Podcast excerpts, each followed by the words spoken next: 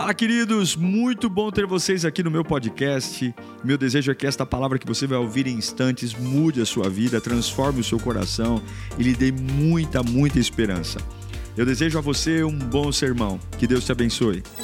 Abra sua Bíblia em Marcos, capítulo 6, versículo 32. Evangelho segundo escreveu Marcos, capítulo 6, verso 32. Diz assim a palavra do Senhor. Então, eles se afastaram num barco para um lugar deserto. Mas muitos dos que o viram retirar-se, tendo-os reconhecido, correram a pé de todas as cidades e chegaram lá antes deles. Quando Jesus saiu do barco e viu uma grande multidão, teve compaixão deles porque eram como ovelhas sem pastor. Então começou a ensinar-lhes muitas coisas. Já era tarde, e por isso seus discípulos aproximaram-se dele e disseram: Este é um lugar deserto, e já é tarde. Manda embora o povo para que possam ir aos campos e povoados vizinhos comprar algo para comer. Ele, porém, lhes respondeu: Dei-lhes vocês algo para comer. E eles lhes disseram: Isto exigirá duzentos denários. Devemos gastar tanto dinheiro em pão e dar-lhes de comer? Perguntou ele: Quantos pães vocês têm? Verifiquem. Quando ficaram sabendo, disseram: Cinco pães e dois peixes.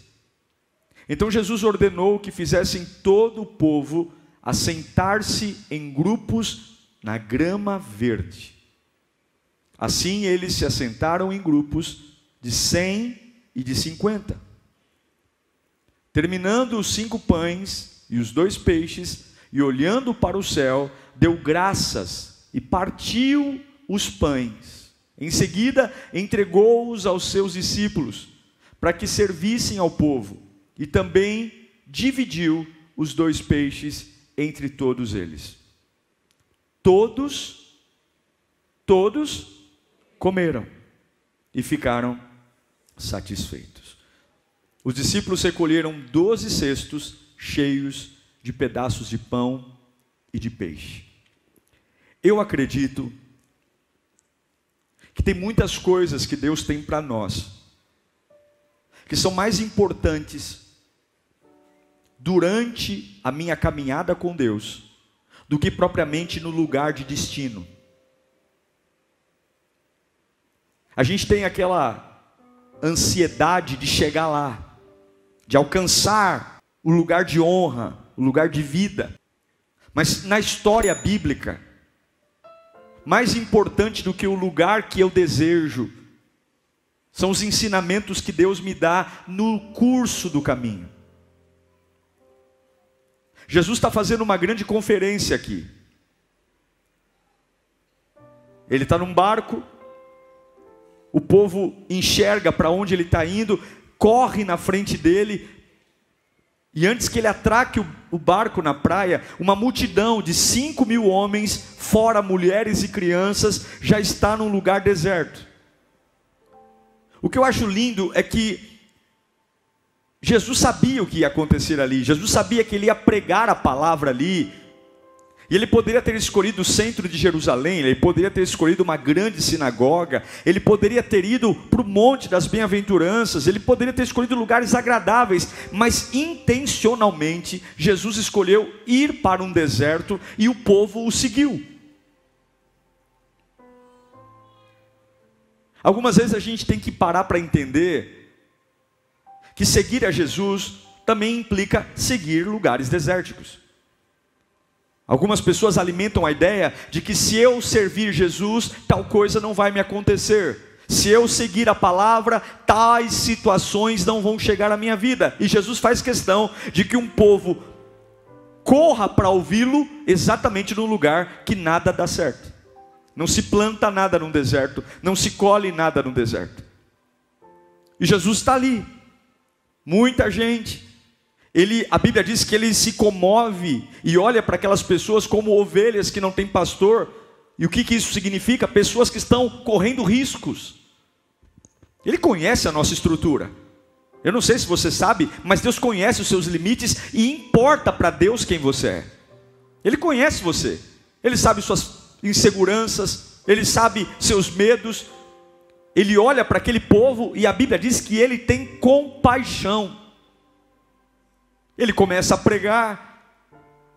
É um lugar estranho, é um lugar infértil.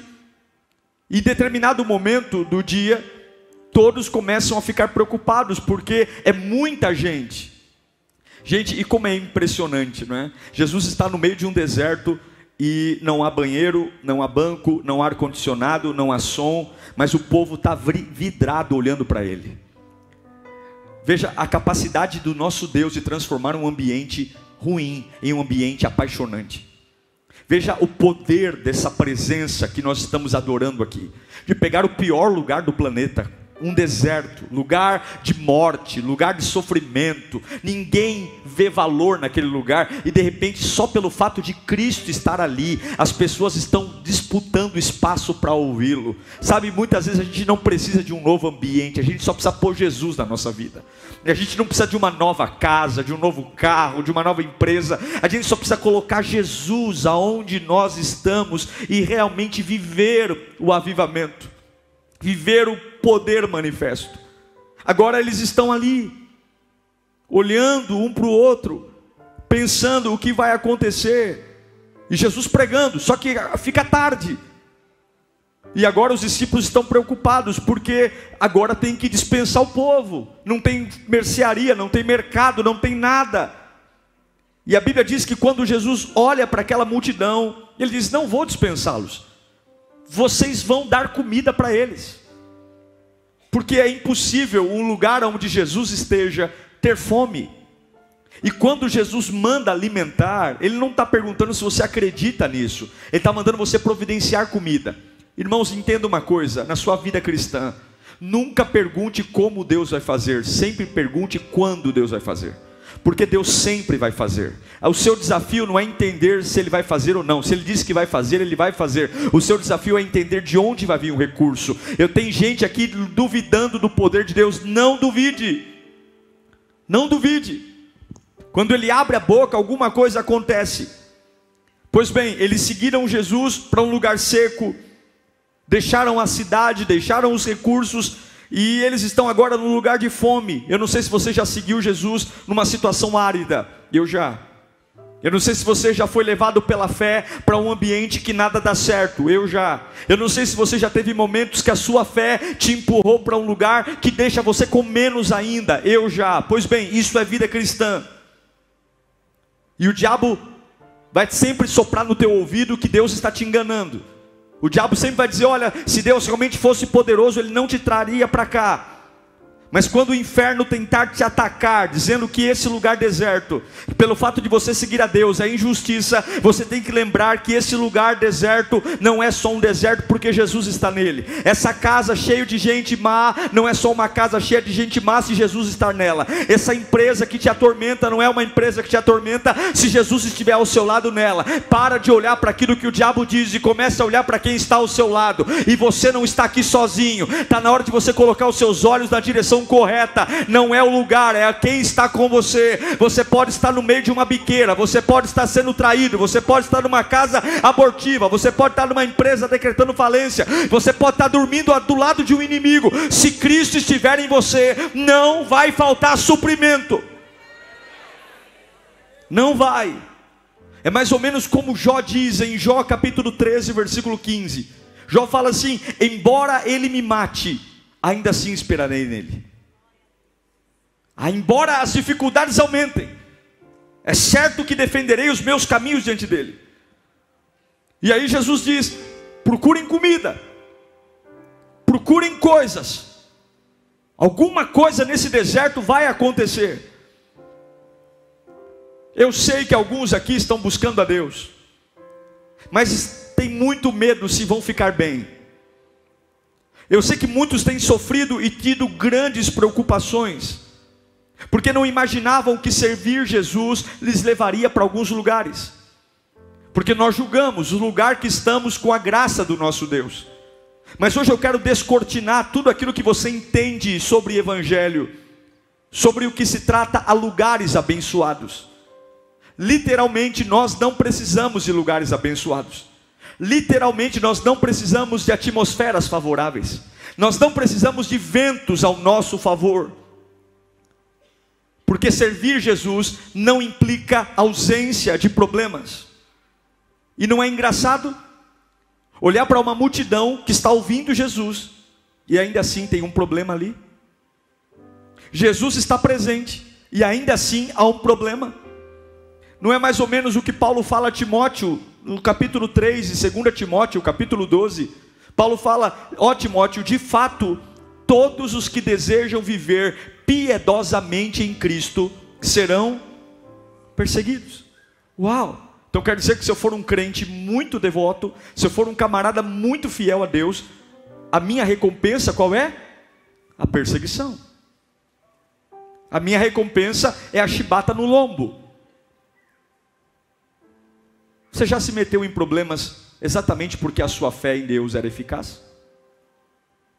Você já passou por confusões na sua família exatamente porque você não abriu mão dos seus valores cristãos?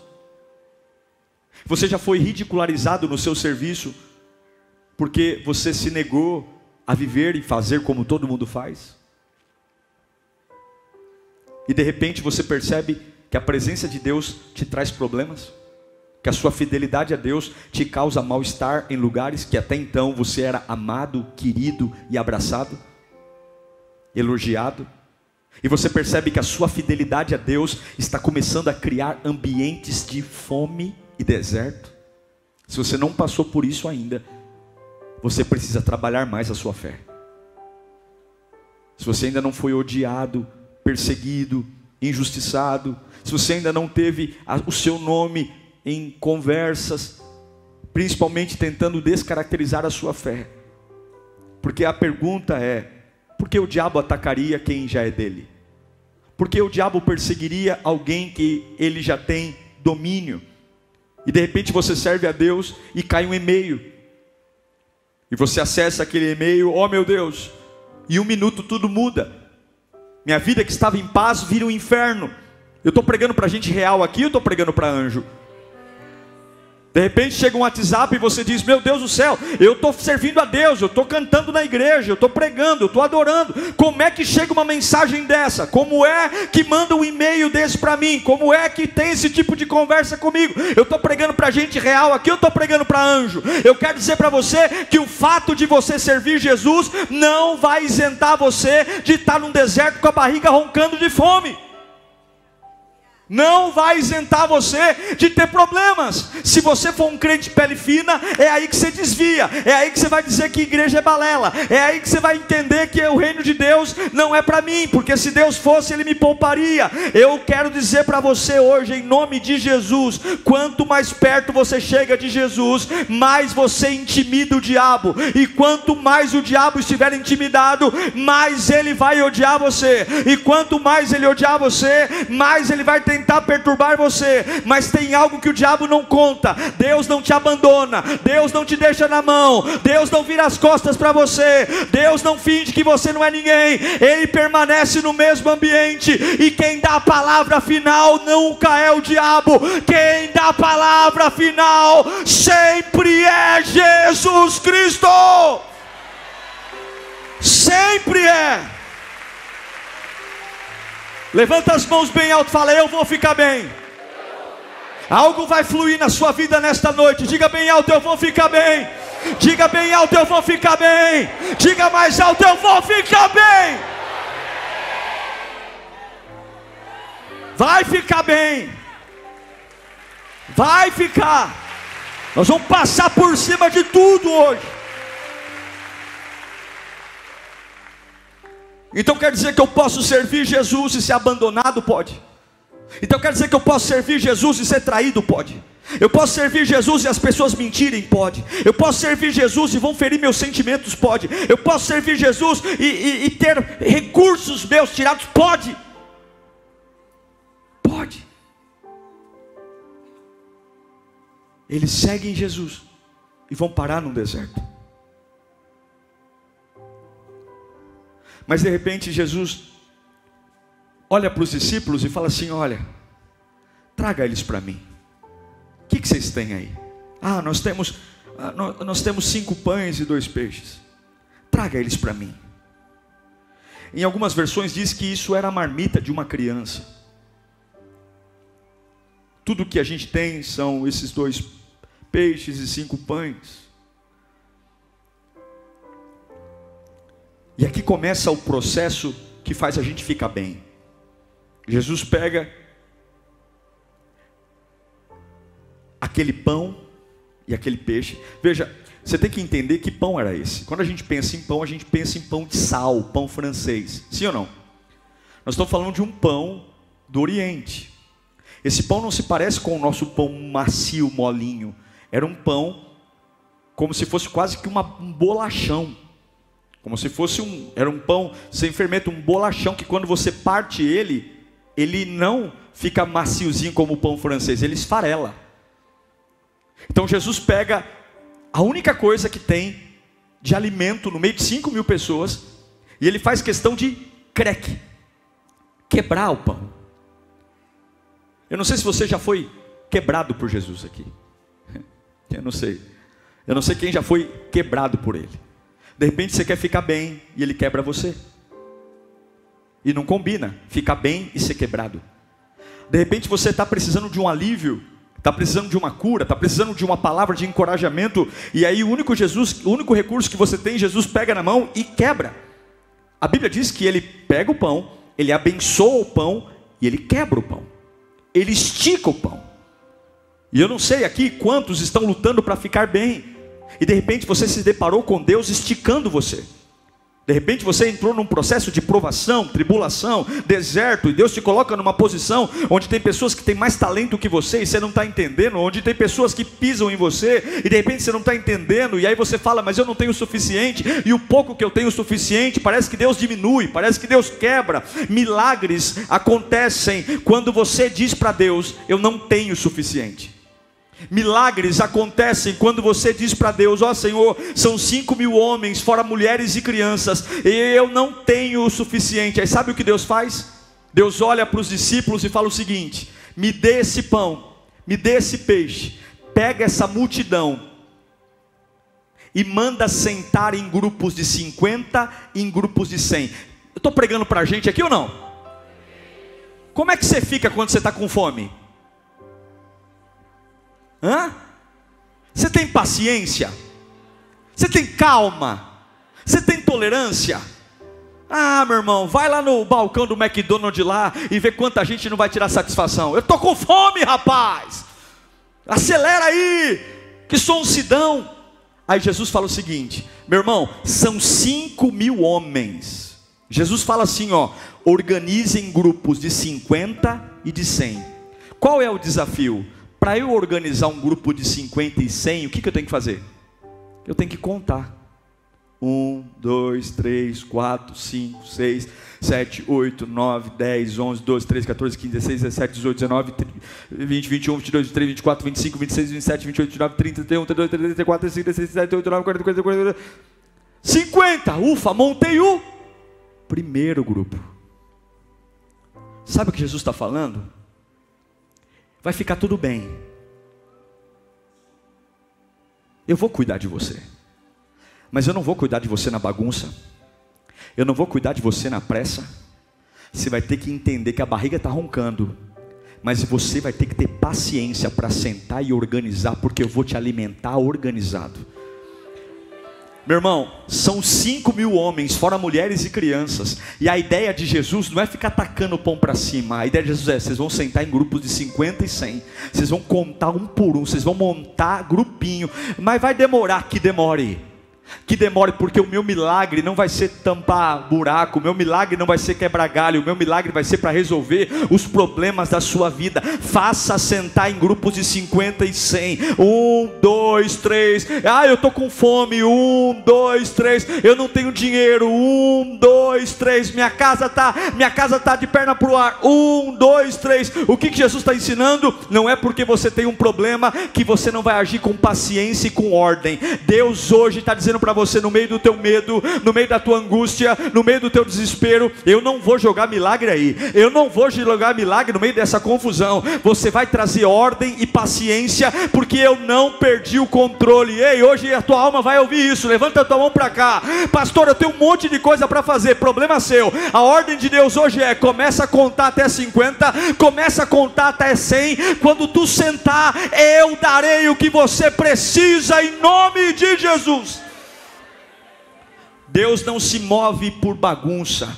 Deus não se move por grito, Deus não se move por emergência, Deus não se move, tem que sentar, tem que aquietar a alma, tem que ouvir a voz do Salvador, e um dizendo ali, ó, vai chegar a minha vez. Imagine os grupos montados, quando Jesus começou a multiplicar o pão, o primeiro grupo olhando para o sendo alimentado, e o segundo grupo olhando para o primeiro, dizendo: logo vai chegar a nossa vez.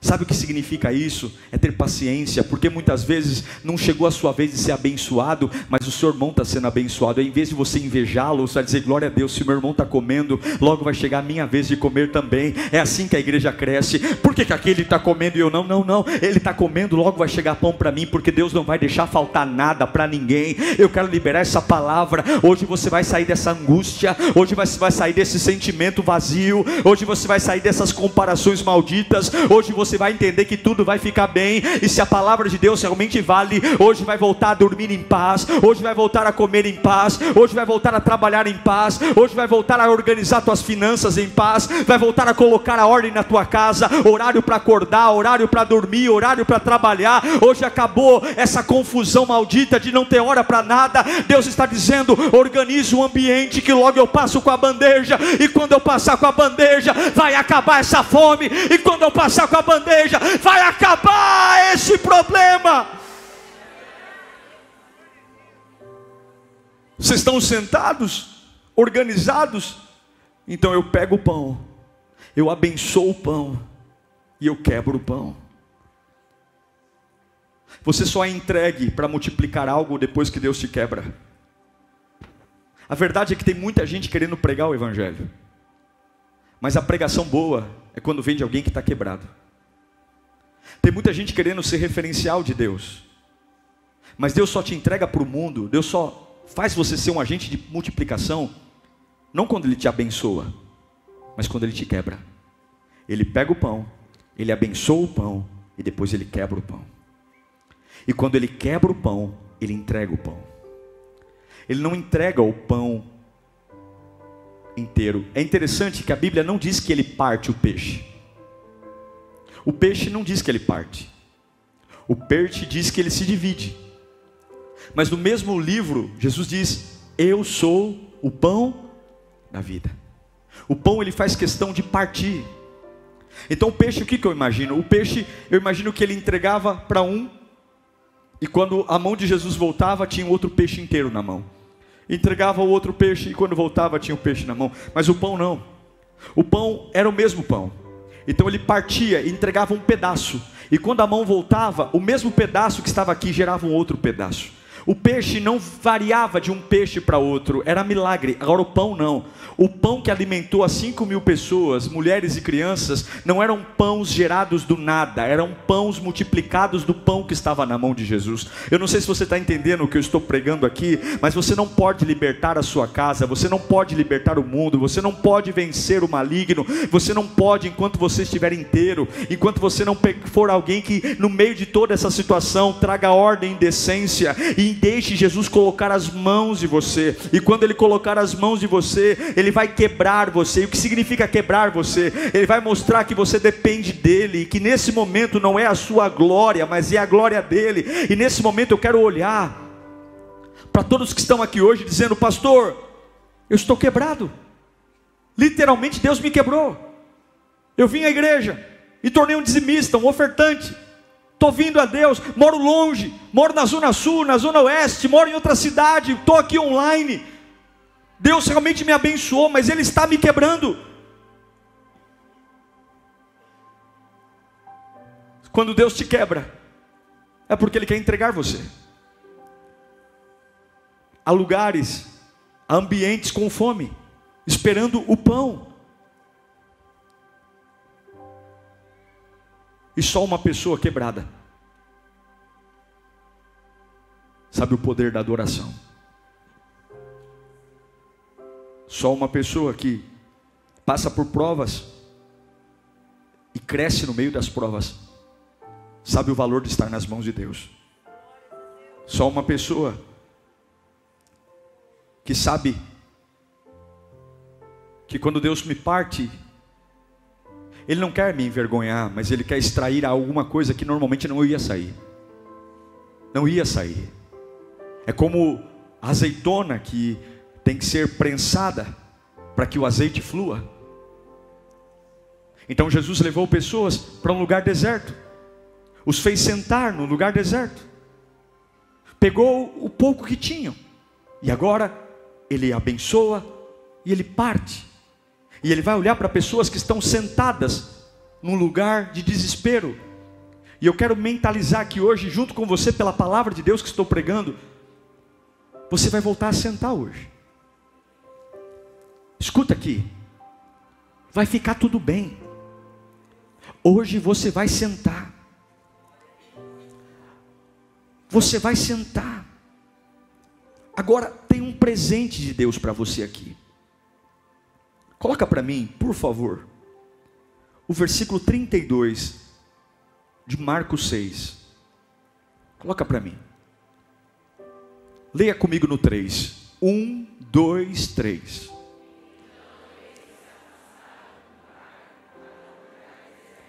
Para um lugar deserto. Agora, por gentileza, por gentileza. Coloque para mim Marcos 6,39. Leia comigo no 3. 1, 2, 3.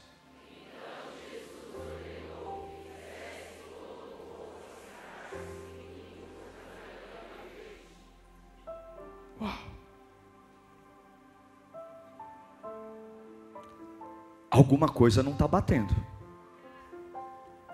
Aonde foi que você ouviu na sua vida que um deserto tem grama verde? Aonde foi que você ouviu que um deserto tem grama verde? Aonde tem grama verde? Em campos. Aonde tem grama verde? Em florestas. Aonde tem? mas não é o que o lugar diz, é o que sai da boca de Deus. Deus não vai deixar, o lugar é deserto, mas quando Deus diz, entra em ordem, confia em mim, quando você sentar, aquela areia que normalmente queima, destrói, é infértil. Quando você senta a grama e relva verde, porque Deus transforma todo o ambiente. De repente, aquilo que é para ser o dia da sua vergonha, sabe aquele dia que você fala: por que, que eu saí de casa? Por que, que eu estou servindo a Deus? Por que, que eu fui para a igreja hoje? Por que, que eu cantei daquele jeito? E aí, surpreendente, quando você senta, você começa a tocar no chão e dizer: peraí, não tem areia, está muito fofinho, está muito gostoso, está muito muito fresco, porque você sempre vai valer a pena. Eu quero dizer para você que de repente você nem percebeu ainda, mas esse lugar que está pintado aí como o dia da sua destruição, esse ambiente que está pintado como a sua vergonha, você nem se deu conta que Deus já colocou grama verde, e você não vai só sentar, como você vai rolar e brincar com a sua família. Deus vai colocar grama verde em um lugar seco, meu irmão. Eu já percebi que Deus é bom, mas muitas vezes eu percebi que Deus é bom ao longo do caminho. Muitas vezes eu percebi que Deus é bom quando a doença já tinha chego. Eu percebi que Deus é bom quando o desemprego já estava lá. Eu percebi que Deus é bom quando a traição já tinha chego, porque muitas vezes nós só esperamos que os problemas não venham para dizer que Deus é bom, mas não se preocupa com o deserto, porque se sair da boca de Deus para ter grama verde no meio da areia, vai ter grama verde no meio da areia. Eu sei que Deus está preparando algo novo e o teu psicológico que está tudo preparado, eu vou quebrar, eu vou morrer, eu vou falir, eu não vou dar conta, é muita coisa para mim. Deus hoje está dizendo: esse final trágico, ele vai ser surpreendido por grama verde, vai ser surpreendido por grama verde, grama verde. O que é isso? É relva, é isso. Esse hospital não vai me matar, essa crise financeira não vai me matar, por quê? Porque vai ficar tudo bem. Eu vim seguindo Jesus. Se você está seguindo Jesus e está indo para um lugar assustador, se você está seguindo Jesus e está indo para um lugar de pânico, fique no lugar de pânico, mas agarre em Jesus, agarre nele. De repente você está passando por uma crise na empresa e ele coloca um pasto verdejante. Uma crise na família e tem um pasto verdejante. A Bíblia diz que ele começou a partir o pão. Por que, que ele partiu o pão? Porque ele amou aquelas pessoas.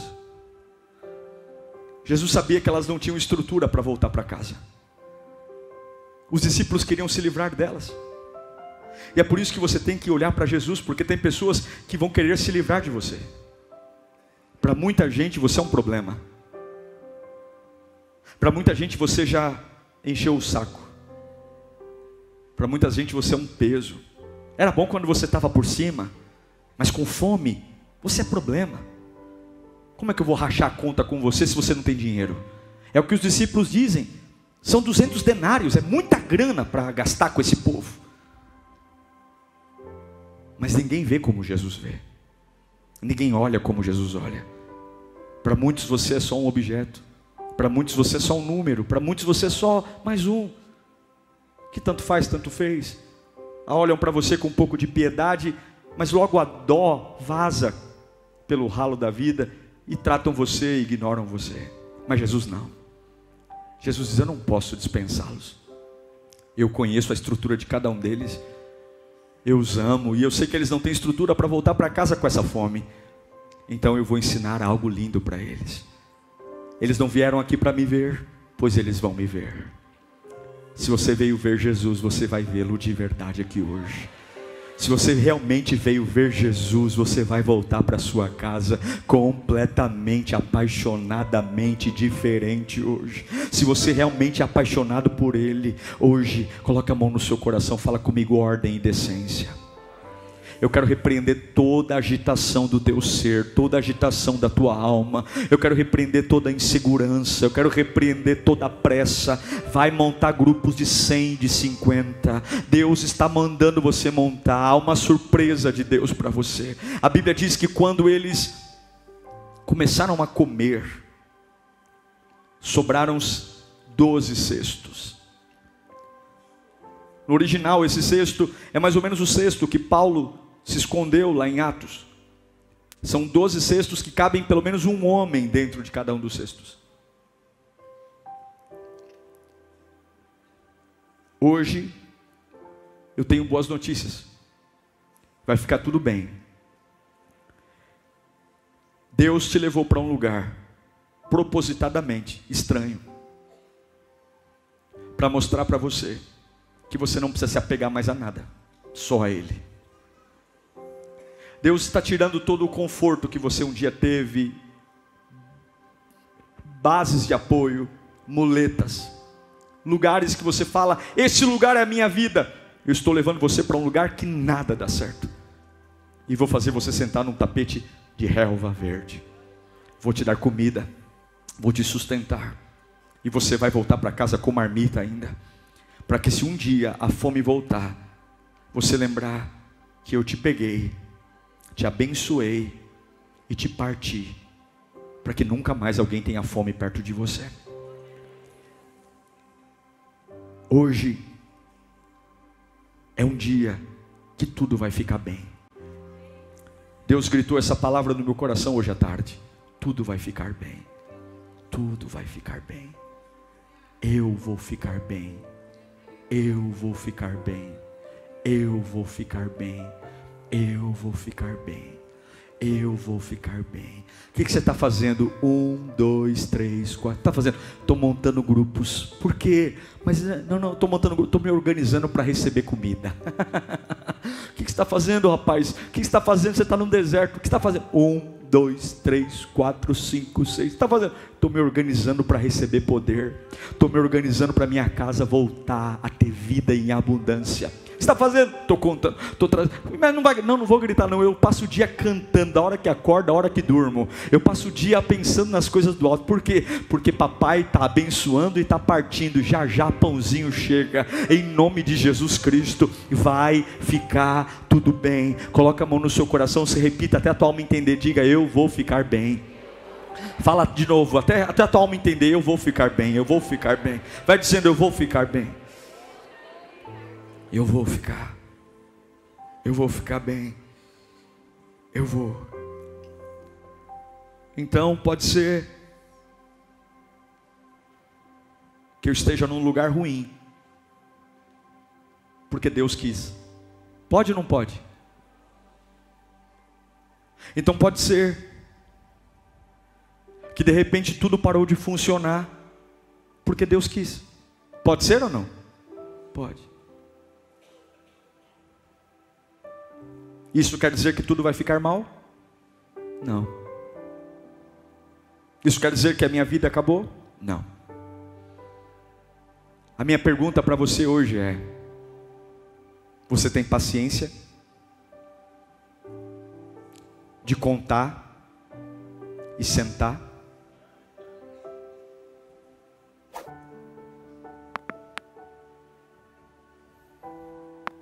Você tem paciência? Esperar sua vez em ordem.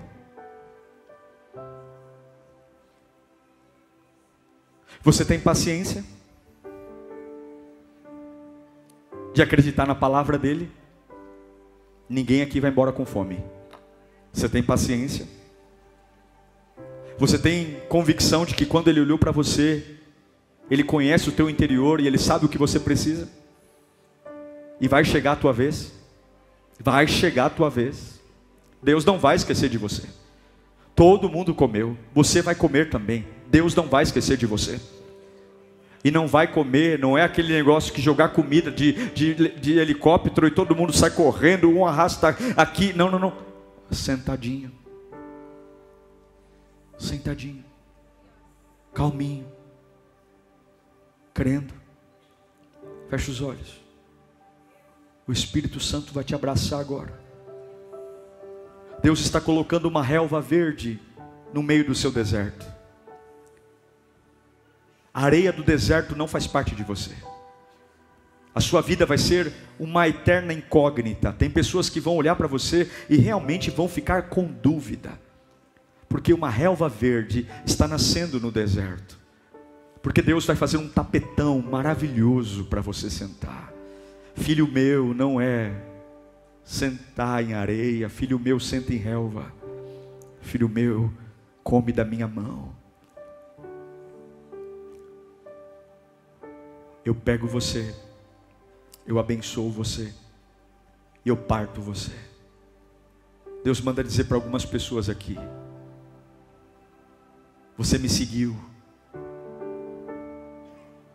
e eu que te trouxe até onde você está. Fui eu há experiências que eu estou prestes a desatar, há coisas lindas que eu tenho para você, que em outro lugar eu não poderia te mostrar, há coisas incríveis, projetadas antes do teu nascimento, que só nesse ambiente que eu te coloquei podem ser vistas. Confia em mim. Pega essa ansiedade, joga fora. Meu filho, senta senta calmamente. Eu não vou esquecer de você.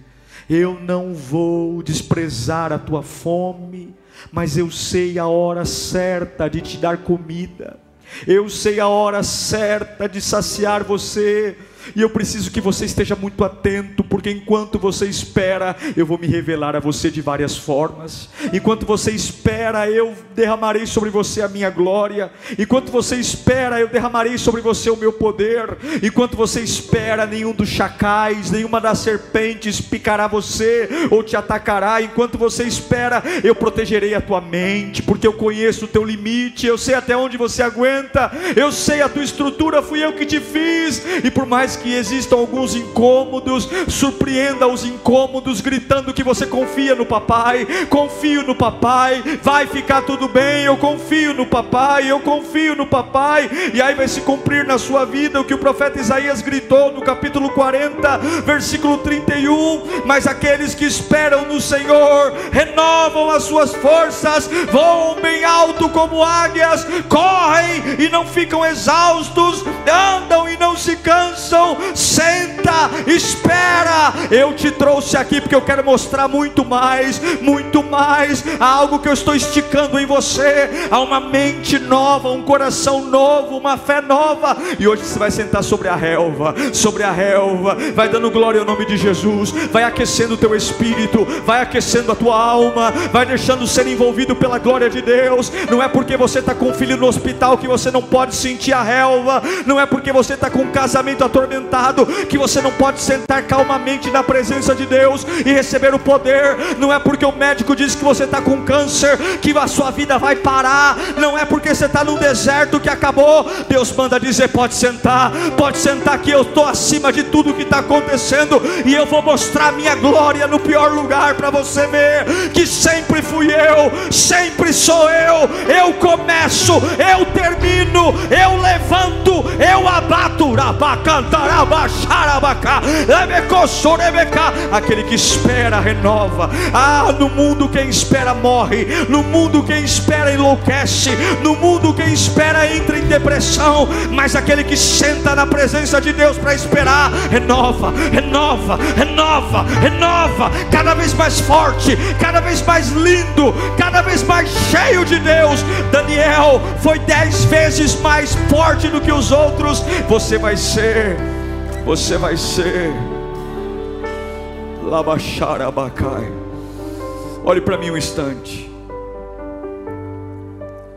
Quando eu sei que vai ficar tudo bem. Quando eu sei que vai ficar tudo bem. Eu sento. Quando eu me revolto, eu levanto. Se você se levantar, o problema é seu. Você chama para si a solução. Mas quando você se senta na relva, você entende que a sua hora vai chegar no tempo que Deus quiser. Diante do diabo, levante-se. Diante do capeta, fique em pé e ponha o dedo na cara dele. Mas diante da presença de Deus, senta. Calma. A minha única pressa é dizer: Santo,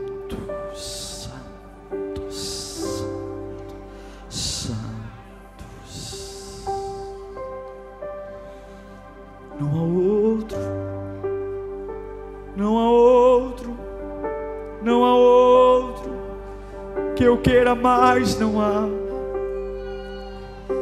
Labaxarabacanta, labassuri, anderemecai, labas.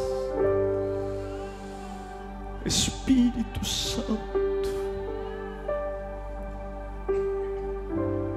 Espírito Santo,